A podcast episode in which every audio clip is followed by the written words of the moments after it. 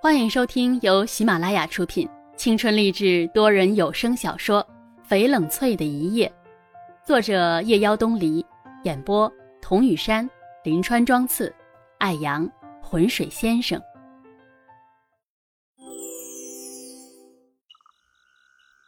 天色渐渐暗了下来，那些孩子细胳膊细腿的，做起农活来却麻利的很。很快就把烤好的鱼送到冷翠的面前。冷翠架不住孩子们的热情，拿着黑黝黝的、被烤得惨不忍睹的鱼，有些难以下口。秦慕年看出了冷翠的窘迫，拉着她走了出来。又是一轮又大又圆的月亮。冷翠想起了北方，那个时候的北方天空也很洁净。有时候也会看到月亮。不过北方的夜晚，天空显得很深远，不像这里，天空好似离自己很近，仿佛一伸手就能触碰到月亮一般。你在想什么？在想你到底为什么会出现在这里？如果我说我是故意的呢？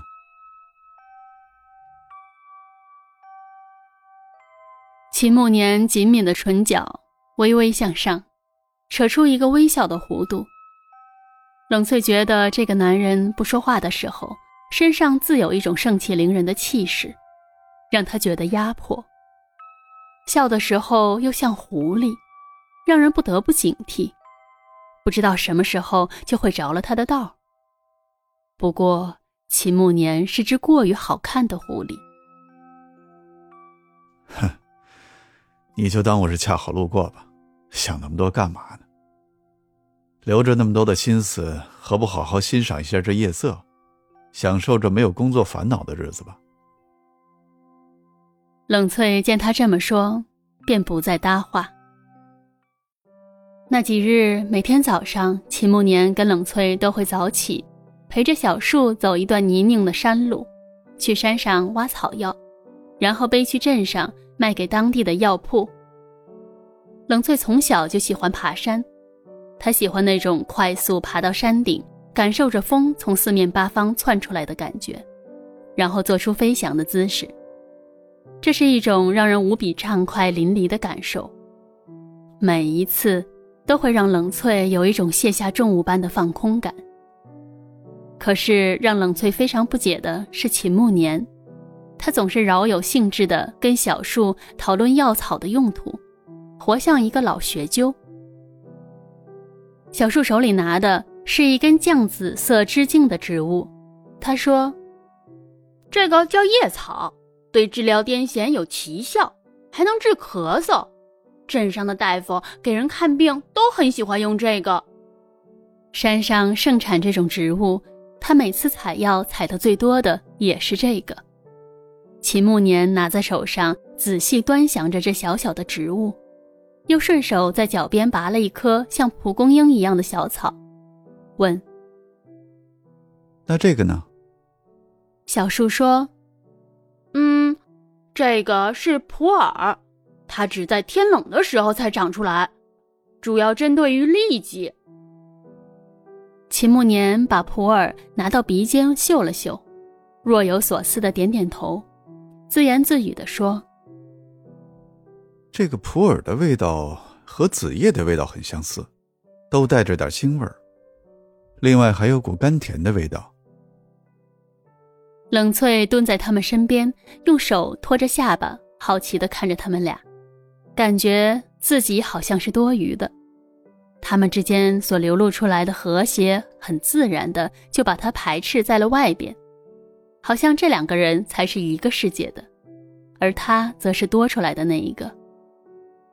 看着秦慕年微微皱起的眉头，认真的样子，不禁笑出了声。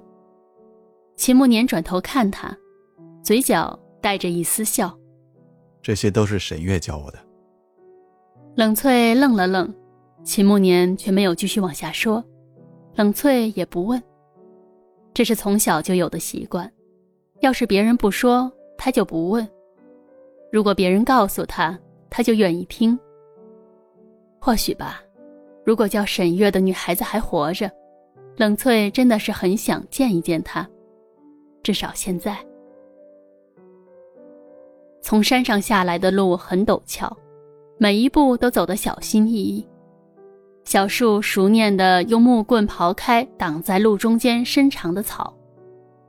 冷翠一边用相机拍下这奇异的山路，拍下小树瘦弱的胳膊，还是会不小心的就要滑倒。秦慕年在一边及时的拽住冷翠，放松。他说。冷翠恍惚了一下，想起上次的生日晚宴。放松。他说。蒙娜做好了饭。冷翠看到缺角的木桌上盛了一大碗鸡肉，有些惊讶，也有些心疼。蒙娜杀掉了那只正在下蛋的母鸡，那是蒙娜跟小树平常的生活来源之一。冷翠心里紧了紧，大家把他们这城里来的人当成了最尊贵的客人，用对于他们来说最奢侈的方式来款待自己跟秦慕年。整顿饭吃得极其不安。蒙娜不停地给冷翠夹鸡肉，让她多吃，憨和的笑容让冷翠感到酸涩。小树一直很安静，鸡肉他一口都没吃，一直埋头扒米饭。冷翠知道他很难过。他每天早早起床，第一件事情就是去喂那只母鸡。一个鸡蛋在镇上可以卖五毛钱。小树说。他还想读书。那片斑驳的土墙壁上，几张奖状被小树细心的用胶带粘好。这是这个清贫的家里唯一一处看起来不那么苦涩、明朗一点的地方。蒙娜说：“她的三个儿子真的很听话，也很会读书，可是只有小树读到了小学三年级。”他的两个哥哥早早就撑起了这个家，迫不得已的跟父亲离家远走。蒙娜的眼睛里溢出泪水。他说：“这辈子真的很对不起他这三个儿子。”天黑下来的时候，小树才从外面回来。冷翠看到他那双原本清澈的眼睛，现在变得又红又肿，心疼的唤他。小树，告诉姐姐，你长大想做什么？小树微仰着脸，有些倔强的说：“我想当医生，我要让所有的人都来我这里治病。”那你可不行，哪有医生当着病人的面哭鼻子的？你这个样子，把病人都给吓跑了。秦慕年走过来。小树眼睛里闪烁着的亮晶晶的东西，一瞬间隐了去，清亮的眸子暗淡下来，把头埋进臂弯里。可，可是我没有钱读书，也当不了医生。只要你把桌上那碗鸡汤喝了，我保证你很快就可以坐到明亮的教室里，和别的同学一块读书。啊，真的吗小树欣喜的抬起头，不敢相信的看着秦慕年。秦慕年双手抱肩，不置可否的挑挑眉。不但你可以读书，你的那些小伙伴都可以和你一样重新坐回教室。小树欣喜若狂的跳起来，抱着秦慕年的胳膊，难以置信的说：“那你发誓，你说的都是真的？”秦慕年故意卖关子。